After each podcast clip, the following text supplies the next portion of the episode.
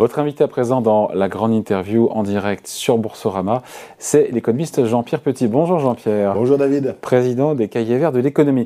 Euh, cette année a été signée euh, sous le sceau de la géopolitique, qui est revenue au premier plan de toutes les angoisses, toutes les inquiétudes et de toutes les, de toutes les interrogations avec cette guerre en Ukraine. Et pour vous, votre conviction, c'est que ce n'est pas une année atypique, c'est loin d'être terminé. On est rentré dans une forme de, de conflictualité du monde. C'est ça votre, Oui, absolument. votre thèse? Oui, c'est la conflictualité du monde, beaucoup plus que la rareté, parce qu'on parle souvent de l'économie de la rareté aujourd'hui, mais en fait la rareté n'existe pas vraiment depuis deux siècles en économie de marché. Euh, en revanche, la conflictualité peut générer des phénomènes de rareté, mais des phénomènes purement politiques, notamment dans le domaine de, de l'énergie. On a une conflictualité tous azimuts, c'est vrai. On a une conflictualité entre les nations, avec la renaissance, effectivement, de passions impériales qui viennent en Russie, euh, où le chef d'État nous parle de Novorossia, c'est-à-dire un, mythe, en gros, de l'histoire russe, gros, grosso modo. On a la Turquie aussi qui manifeste euh, des velléités impériales. On a l'Iran qui manifeste aussi. On a eu quelques... Mais je suis un peu moins inquiet là-dessus, mais enfin, on a quand même eu euh, quelques manifestations venant de la République populaire de Chine aussi, euh, dans la région, on va dire. Donc, euh, il y a des passions impériales et, et le fait que euh, je pense que la, la, la baisse de la croissance potentielle dans le monde, plus euh, les problématiques liées à la transition énergétique et la transition climatique exacerber ces con- cette risque conflictualité d'exacerber ces problèmes euh, de nature euh, géopolitique. Il y a une interconnexion d'ailleurs entre le risque climatique, le risque migratoire, le risque économique, parce qu'il y a des problèmes d'insécurité alimentaire, il va y avoir beaucoup de migration liées, à la euh, liées au réchauffement, il faut quand même bien le dire. Euh, il y a des risques technologiques. Il y a des risques euh, aussi, il y a une transition démographique avec le vieillissement qui est un phénomène mondial et qui va toucher, et qui touche déjà, mais qui va toucher très fortement un, pays auquel on n'était pas vraiment habitué, c'est-à-dire la Chine. Donc en fait, il y a, il y a une interconnexion entre tous les risques, les risques technologiques, les risques climatiques, les risques migratoires, les risques euh, démographiques, avec des risques sociaux, politiques, le tout dans un environnement où les démocraties reculent. Euh, alors, euh, en termes de conflictualité, je, je, je crains aussi qu'il y ait une conflictualité euh, entre les générations, parce qu'il y a le problème de la dette, le problème du climat, c'est pas la même chose. Il y a euh, aussi une conflictualité entre les, les, les nationaux et les migrants qu'on voit un peu partout, parce que les phénomènes migratoires n'ont pas été très très bien gérés euh, au cours des dernières décennies, notamment en Europe, mais pas seulement. Et ça, c'est une con- conflictualité qu'on a vue d'ailleurs euh, lors des élections au mois de septembre en Italie ou en Suède, par exemple. La Suède, qui avait plutôt bien géré les phénomènes migratoires sur l'après-guerre, là, là, était euh, manifestement euh, dépassée euh, par les événements. Et puis, il y a une conflictualité entre les, euh, les salariés et les actionnaires. Parce que si on a une raréfaction, à cause du vieillissement notamment, si on a une raréfaction de l'offre de main-d'œuvre, il peut y avoir aussi un certain nombre de, de tensions sur le partage de la valeur ajoutée. Et puis euh, ça s'est déjà manifesté parce que la, la, la hausse de la distribution, enfin de la partie de la valeur ajoutée distribuée aux actionnaires a tendance à se stabiliser, même un petit peu s'inverser en ce moment. Donc il y a, il y a des sources Comment de... on surmonte ces conflictualités quand on est en démocratie? Et d'ailleurs, puisqu'il y a ce, dé- Bah, il y a ce a- match entre démocratie et Voilà. régime autoritaire. Alors, les- y a exactement, c'est ça, c'est un match. Et alors, euh, pour l'instant, je dirais, je suis pas trop négatif. Euh, il est indéniable, d'après les think tanks américains qui suivent ça de très près, euh, le nombre de démocraties diminue depuis euh, 2005-2006, euh, notamment les, les études American Freedom. Alors qu'on avait espéré, après la chute du mur de Berlin dans les années 90, etc., que le modèle, euh, on va dire, libéral, démocratique s'étendrait un petit peu partout. Bah non, c'est manque de chance, c'est pas le cas. Donc il y a un match, euh, pour l'instant, que, les- que les démocraties ont tendance à, à perdre, mais à partir d'un haut niveau quand même, hein, parce qu'en 2006, la démocratie n'a jamais été majoritaire dans toute l'histoire de l'humanité. Même, euh, même sous l'Antiquité, on parle souvent de la démocratie euh, dans la Grèce ancienne, etc. Mais euh, c'était archi minoritaire. hein. Puis en plus, c'était pas une démocratie parfaite puisqu'il y avait les esclaves. Enfin bon, je ne vais pas rentrer dans les détails. Mais dans toute l'histoire, là, jamais. Et il n'y a pas de retour à la moyenne dans ce domaine. hein. donc c'est pas la peine d'e- d'espérer. Alors dans dans ce match, je dirais que les démocraties sont assez impuissantes quand même. hein. Même par rapport à leurs, ambi- à leurs ambitions vertueuses, euh, euh, par exemple les accords de, le respect des accords de Paris, la transition euh, climatique, ils n'y parviennent même pas. Alors ils sont paralysés par toute une série de choses, notamment par la judiciarisation, je trouve, qui est très forte dans tous les pays. Le fait qu'on transfère aussi le pouvoir des autorités, euh, par exemple en France, autorités administratives indépendantes, à l'Europe. avec l'éloignement du, citoyen, le, les lobbies, les corporatismes qui fragilisent et qui euh, paralysent en quelque sorte l'action politique, je trouve que c'est particulièrement euh, marquant. Et puis euh, les minorités très actives qui empêchent euh, d'avancer sur un certain nombre de points. Donc tout ça, c'est pas très bon quand même. Ceci étant, les systèmes dits non démocratiques, bah, si je prends 2022, mais j'aurais pu prendre les dernières années, ne réussissent pas trop non plus parce que regardez, par exemple, prenons la Chine bah, Xi Jinping, pour la première fois hein, en, dix ans, est un petit peu tangué en ce moment mm. par zéro Covid. Par Il est en train de reculer, puisque l'économie chinoise est en train de se réouvrir avec allègement des. Exactement. ce qui veut dire que d'ailleurs, c'est, contrairement à tous les discours qu'on a entendus, c'est pas un régime ultra totalitaire. Mm. je veux dire, il, écoute quand même ce que disent les gens. Donc, euh, il y a ça, mais la Russie, alors ne parlons même pas du fiasco euh, total euh, de Poutine, qui a fait reculer son pays de plusieurs décennies, je le crains fort, pour ce pauvre peuple, parce que franchement, le, je me suis rendu trois fois en Russie, hein, mais euh, je trouve que c'est vraiment un peuple maudit pour le 20 euh, du XXe siècle, et ça, commence vraiment pas bien pour le XXIe. Ça avait commencé en 1905 avec euh, la première révolution russe et surtout la guerre sino nippo-russe, puis la révolution bolchevique, la première guerre mondiale, le goulag, les, meurtres de Staline, la deuxième guerre mondiale. Enfin, c'est, mm. C'est horrible ce qui est arrivé à ce peuple. Et encore, à nouveau, il, régresse. Mais on voit que l'Iran des Mollahs n'est pas en bonne forme non plus, hein, euh, voilà, sur le plan de son autorité intérieure. Et puis Erdogan euh, aussi est en grosse difficulté. D'ailleurs, c'est intéressant, il y aura des élections l'année prochaine en, en Turquie, sachant que c'est n'est pas un pays démocratique, mais c'est pas un pays euh, non plus euh, euh, où le degré d'autoritarisme est aussi marqué que les trois autres. Hein, donc mm. voilà, et qui connaît beaucoup de difficultés. Alors il a connu quelques succès diplomatiques, mais enfin au niveau intérieur, c'est franchement pas terrible. Donc les systèmes. quelles conséquences, pardon, Jean-Pierre, quelles conséquences de tout ce qu'on dit là qui est passionnant sur la marche économique du monde sur 2023 Ah bah la marche économique du monde, elle suppose quand même une. Alors je voulais juste finir hein, pour dire que les démocraties cette année, finalement, on avait dit qu'il y avait des risques pour la France, qu'il y aurait des, risques pour l'Italie avec euh, la victoire de, de Meloni, qu'il y aura des risques pour le Brésil, qu'il y aura une guerre civile entre Bolsonaro et Lula, que les mi-termes se passeraient très bien, que ce serait une victoire de Trump. Bah non, il y a une limite à la radicalisation politique effective aussi. Ça, c'est la bonne nouvelle relative euh, par rapport aux craintes euh, qu'on avait. jusqu'à présent. donc, les je dirais que c'est match nul. Voilà, les démocraties sont mal en point, mais c'est plutôt match nul. Alors quelles conséquences? Ben, Par exemple, euh, prenons en compte euh, euh, la transition climatique dont on nous rebâche les oreilles matin, midi et soir. Bon, bah, la transition climatique, elle appelle une coordination internationale. Mm. Parce que sinon, elle n'est pas efficace. Elle appelle des financements hein, très importants. Elle appelle, des elle appelle plein de trucs. Mais par exemple, la, justice climatique, ça consiste à dire, de la part des pays les moins avancés, comme ils l'ont fait à la COP27, bon, bah, grosso modo, euh, très bien, les pays occidentaux, vous êtes développés depuis deux siècles, deux siècles et demi, vous avez fait la révolution industrielle. Bah voilà. Donc le stock de gaz à effet de serre, c'est le vôtre. C'est le vôtre, voilà. Même s'il y a plein, c'est contestable, parce qu'il y a quand même eu des effets favorables pour eux du développement euh, de l'Europe, des États-Unis, etc. Enfin bon, disons que ça, ça fait partie des. Et puis il y a, il y a, il y a nécessité aussi d'une solidarité intergénérationnelle. C'est pas facile pour les politiques de dire, parce que le corps électoral dans les pays occidentaux, il est quand même assez senior. Surtout quand on tient compte du taux de participation. Donc c'est pas facile d'agir pour le monde et d'agir pour les générations futures, sachant qu'il faut être crédible. Parce que même en Chine, on n'ira pas jusqu'à surveiller les, le bilan carbone des 1 milliard 450 millions de Chinois. Mm. Tous les jours, entreprises, ménages, etc. Donc il faut quand même que ça soit crédible pour que les comportements privés s'ajustent. Parce que si c'est pas crédible, c'est comme pour les banques centrales. Si elles sont pas crédibles dans la lutte contre l'inflation, bon bah l'inflation elle, se développe toute seule. Bah, là c'est pareil. Si les, si les pouvoirs publics sont pas crédibles, ça va pas suivre. Et le job à venir, compte tenu des retards, il est énorme parce qu'on doit décarboner le monde en quelques décennies et on doit euh, favoriser les énergies renouvelables. Alors, je veux pas non plus euh, je veux pas non plus donner un tableau trop noir, parce qu'il y a quand même des trucs qui sont pas mal par rapport à ce que je lisais il y a 15-20 ans sur les énergies renouvelables. Le coût a considérablement baissé, et plus que ce que je lisais. Hmm. Euh, le stockage a progressé. Donc il y a eu des comportements. Bah, par exemple, l'industrie automobile, ah oui.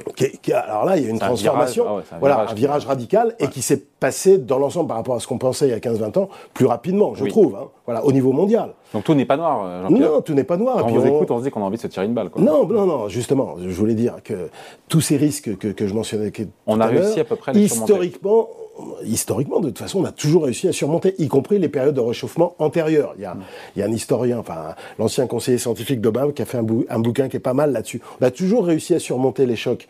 Donc on va, on va y arriver, mais c'est très challenging, quoi. Et euh, dans, dans ce challenge, il y a des, effectivement des, des fractures géopolitiques qui se manifestent aujourd'hui et avec, le, avec lesquelles il va falloir vivre. Hmm.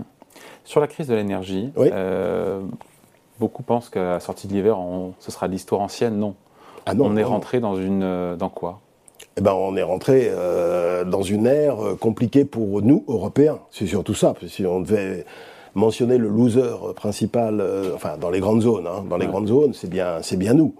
Euh, parce que on a, on a subi euh, la naïveté d'Angela Merkel euh, sur le gaz russe. Elle a eu raison pendant de nombreuses années, puisqu'on a, eu, gaz, on, a eu du gaz pas cher, le gaz elle a pas cher. jamais eu raison, Angela Merkel. Sur le gaz. Je l'ai condamnée dès qu'elle a été élue, dès, dès, que, enfin pas dès qu'elle a été élue, mais dans les premières années. C'est trompée. Alors si elle s'était trompée que sur le gaz, que, à la limite, ce serait pas très grave. Mais bon, de toute façon, on n'est pas là pour faire un procès. Sur, sur la stratégie budgétaire qu'elle a imposée aux pays d'Europe du Sud, on se rend pas compte. Le choix du nucléaire, les choix migratoires qu'elle a imposés aux autres pays européen en 2015. Enfin, c'est le, le, tout sans faire de réforme. Évidemment, les, les Allemands vont, vont, nous dire ah bah, la dette publique, elle est mieux gérée, etc. Évidemment, si je fais aucun effort de défense, si je fais rien en termes d'infrastructure, si je fais rien en termes de transition climatique, ça c'est sûr que ma dette publique va mieux se porter. puis maintenant, on le voit aujourd'hui. Ils sont obligés de lasser 200 milliards, 100 milliards, etc. Bah évidemment, ils sont obligés de se rattraper, rattraper le temps perdu. Voilà. Donc cette crise énergétique en Europe va durer? Oui, elle va durer, mais on peut la surmonter. C'est-à-dire, euh, elle va durer. Oui, elle va durer parce qu'on n'a pas de gaz, on n'a pas de pétrole. Et surtout les hydrocarbures, euh, on est euh, quasiment, euh, enfin, à part la Norvège, un peu les Pays-Bas, on n'est pas producteur. Et sur le reste, on a fait beaucoup d'erreurs sur le nucléaire. Et sur le renouvelable, on est en retard. Et l'hydraulique, on n'a pas beaucoup de marge de main-d'œuvre. Donc, il n'y a pas, il a pas 30 000, 36 000 sources d'énergie. Hein, voilà. Et donc, mais on. C'est le Genel américain qui nous a le gaz naturel liquéfié américain qui nous a sauvés cet hiver. et même australien un peu. Oui, oui. Voilà. Et voilà. Sauf que... qui nous a sauvés, enfin oui.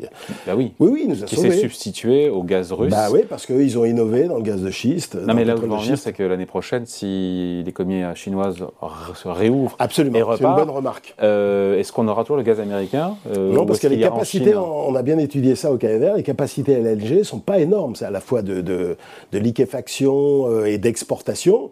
Euh, ne sont pas énormes et sont très coûteuses d'ailleurs, soit dit en passant. Hein. Plus coûteuses que le gaz mmh. naturel euh, traditionnel.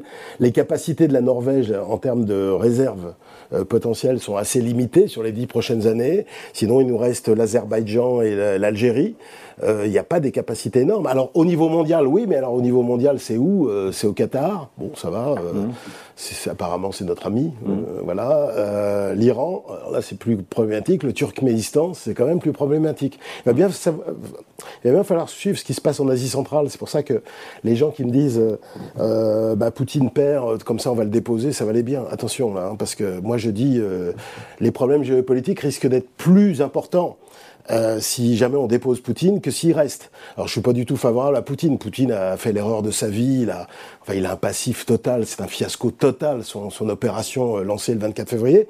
Néanmoins, si on dépose Poutine, à mon avis, il y a plus de risques encore. C'est-à-dire euh, l'état chaotique dans lequel se retrouverait l'État russe. Il y a des armées privées en Russie, faut le savoir euh, il n'y aurait plus aucune crédibilité de l'action publique dans toutes les dans toutes les provinces, les régions compliquées euh, de Russie, notamment le Daghestan, notamment la, Tchétchénie. En Asie centrale, il y aurait un vrai sujet, car il y a des tensions à l'intérieur des pays et entre les pays. Euh, donc il y aurait il y aurait un vrai problème. Et euh, on ne sait pas, euh, on sait pas où on irait hein, fondamentalement. N'oublions pas que c'est une puissance nucléaire quand même. Mm, mm. Donc euh, honnêtement là, moi je pense que déposer Poutine, c'est pas une très très bonne idée. Dans cette séquence géopolitique chaotique, les Américains s'en sortent le mieux? Ah bah oui, dans l'ensemble, oui, bien sûr, parce qu'ils sont restés une puissance et notamment dans la partie, enfin dans les plus, il y a plusieurs éléments dans la puissance, mais ils sont restés la première grande puissance militaire. Là, ça c'est très utile hein, quand il y a des conflits, et ils sont restés une, une puissance énergétique, parce que nous on a refusé de, de devenir. On a été naïfs en Europe. Hein. Naïf et même on est très mal gouverné, il faut quand même bien le reconnaître. Bon, alors je disais euh, tout à l'heure que on s'en sort pas trop mal, etc. Mais je mentionnais Angela Merkel, mais bon, en France, euh, on a quand même eu des gouvernants extrêmement médiocres. Là, Royaume-Uni, je me, je me, souviens que lorsque la reine Elisabeth est décédée, on en nous a fait des tonnes sur sur euh, les 70 ans de règne euh, de la reine Elisabeth, mais regardez le bilan. Alors je sais bien que la reine n'en est pas forcément responsable, mais regardez le bilan depuis 70 ans du Royaume-Uni. C'est un pays désarticulé, divisé avec la menace de sortie de l'Écosse, du Pays de Galles, de l'Irlande du Nord, enfin inégalitaire, qui performe pas, qui s'est gouré à peu près dans tous les trucs, et qui a pris une décision euh, il y a six ans et demi, qui se révèle aujourd'hui six ans et demi après, assez désastreuse. Mais les Américains en tout cas sortent renforcés de cette séquence. Globalement, oui.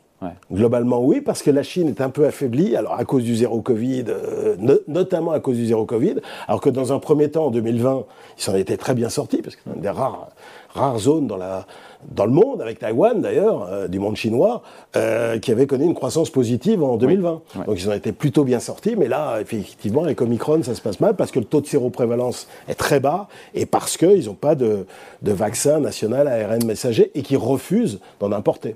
D'un point de vue économique, euh, Jean-Pierre, est-ce que 2023, ce sera mieux d'un point de vue économique que 2022 bah, Ça dépend si tu prends la moyenne et si tu prends la, si tu prends la moyenne, non. Parce que la moyenne. Parce qu'on parle de récession, d'inflation qui, qui, ralentit mais qui reste à, haut niveau. Euh, non, ce sera un monde de désinflation, je pense. Ça sera? Un monde de désinflation.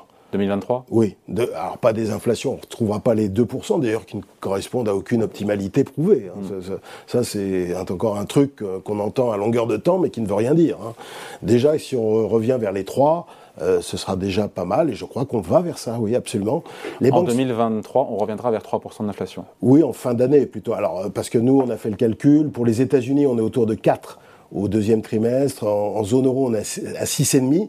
Et puis après, euh, au S2, ça baisse. Bah, c'est aussi le prix de la récession, des tendances récessives. Sachant que pour les États-Unis, c'est pas certain qu'ils rentrent en récession. Et puis c'est le prix aussi de la décélération euh, de toutes les tensions sur les, sur les chaînes d'approvisionnement qui sont quand même considérables. Le prix du fret s'était effondré par rapport au niveau qu'on avait en début d'année. Et puis euh, de la crédibilité, il faut quand même bien le reconnaître, hein, la crédibilité des banques centrales, parce que les anticipations d'inflation ne se sont pas auto, euh, auto-alimenté. Quand on regarde les enquêtes auprès des ménages américains, et même des entreprises ou des marchés, bien, les anticipations de moyen terme ont euh, commencé à... Donc l'inflation, ça ira mieux. Récession bah, on est en récession déjà en zone euro. Enfin, dans l'Union européenne, je pense qu'on est au Royaume-Uni, on est déjà en récession. Un certain nombre de pays d'Europe centrale sont en récession. Donc, euh, mais récession légère et acceptable ou récession plus prononcée plus Ouais, non, ça, pour l'instant, grâce à la baisse du prix du gaz, notamment de l'électricité depuis euh, trois mois. Qu'on explique comment d'ailleurs bah, euh, Grâce au stock, parce que les stocks ont considérablement monté à 96% pratiquement. Et puis, alors là, j'écoutais votre interlocutrice auparavant, les, les, la, la consommation de gaz entre le c'est entre le 1er octobre et le 31 mars, mm. plus des deux tiers. Et euh, sur octobre-novembre, on a eu des températures largement au-dessus des mm. moyennes euh, saisonnières. Donc là, décembre se porte plus mal. C'est pour ça qu'on entend ces histoires de délestage. Mais grosso modo, on a quand même beaucoup gagné. Et la consommation de gaz en volume à, décliner. Donc, euh, par euh, du rationnement volontaire euh, ou involontaire, mais enfin bon, disons que ça évolue plutôt bien par rapport à ce qu'on pouvait craindre au début du mois de septembre. Donc, grosso modo, le choc récessif est un peu moins fort. Puis il y a tous les plans de soutien budgétaire quand même qui s'additionnent. Enfin, il se passe quasiment pas un jour sans que la première ministre en France nous annonce un plan pour le bois, pour le fuel, pour, pour le carburant, pour ce que tu veux. Quoi. Pratiquement, dès qu'il y a un problème, il y a un chèque. Bon. Voilà. Sur les scénarios extrêmes, on va se quitter là-dessus, mmh. Jean-Pierre. Euh, je lisais Saxo qui sort chaque année ces scénarios extrêmes en imaginant euh, dans ses prévisions choc pour 2023 une démission du président de la République.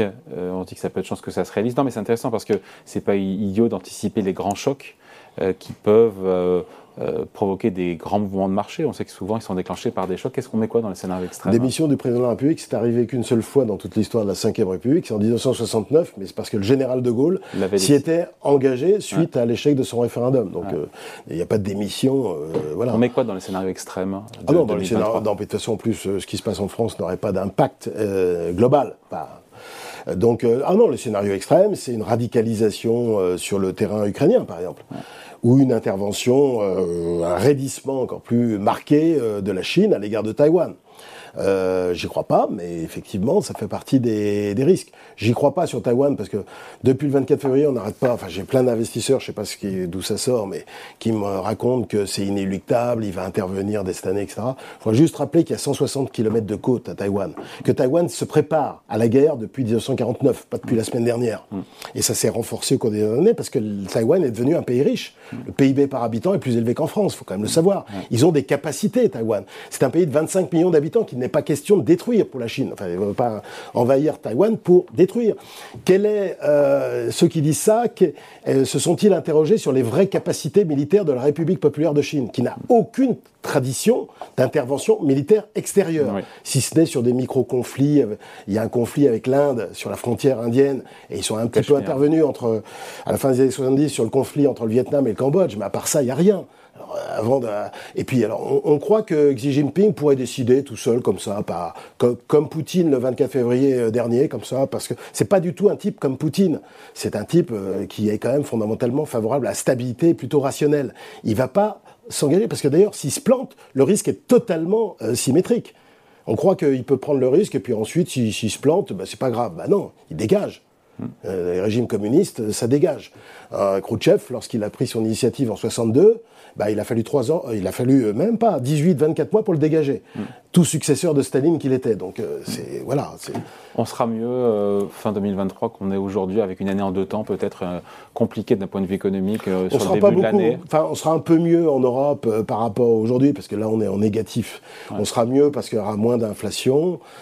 oui, on sera mieux de ce point de vue. Mais la crise de l'énergie, les tensions sur les énergies fossiles. On a quelques petites marges de manœuvre sur le nucléaire, peut-être sur l'hydraulique s'il y a moins de sécheresse. Enfin bon, bref, on sera peut-être un petit poil mieux euh, éventuellement sur le dossier du gaz et de l'électricité. Voilà. Entre-temps, ce sera reparlé, vous serez repassé nous oh bah, Bien sûr. Merci d'être venu. Jean-Pierre Petit, donc président des Cahiers Verts de l'économie, invité la grande interview en direct sur Boursorama. Salut.